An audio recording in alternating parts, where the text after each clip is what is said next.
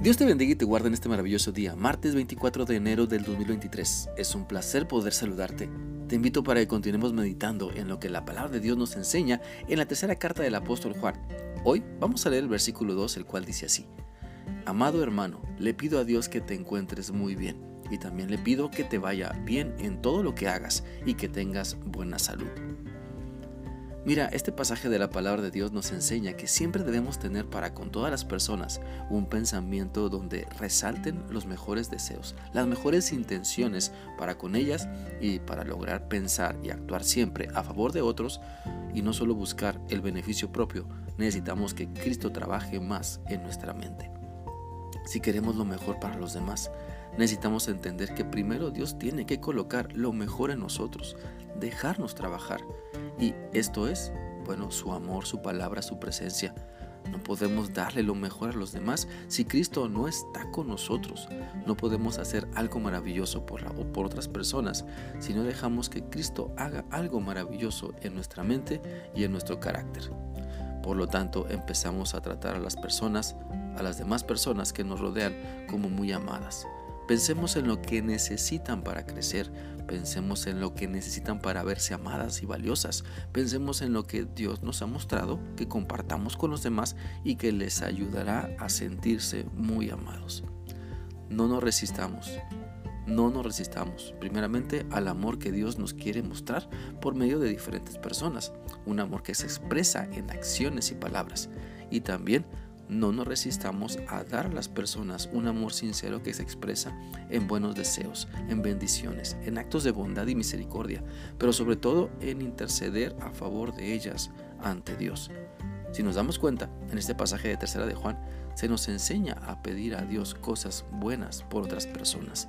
Se nos enseña lo valioso de interceder a favor de otros para que les vaya bien para que sean prosperados, para que tengan paz, para que las emociones negativas no les dominen.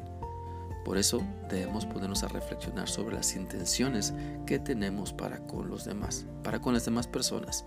Sabemos que hay personas, sobre todo en nuestra familia, por las que siempre oramos, por las que siempre intercedemos. Por ejemplo, por nuestros hijos, nietos, sobrinos, padres que amamos y que le pedimos a Dios lo mejor para ellos. Y también necesitamos entonces hacer esto interceder a favor de otros con mucho amor por las personas que no siempre se comportan correctamente, por las personas que sabemos necesitan mucho a Dios, por las personas quizá que nos han defraudado, que nos han lastimado, por las personas a las que les hemos guardado rencor. Y hay que pensar en que Dios quiere sanar nuestro corazón por medio del amor, el amor que Él nos da y también el amor que Él nos manda que expresemos. Porque mira, cuando demostramos el amor de Dios, el amor de Dios de la manera como Él nos, nos invita a hacerlo, entonces los primeros en cambiar somos nosotros.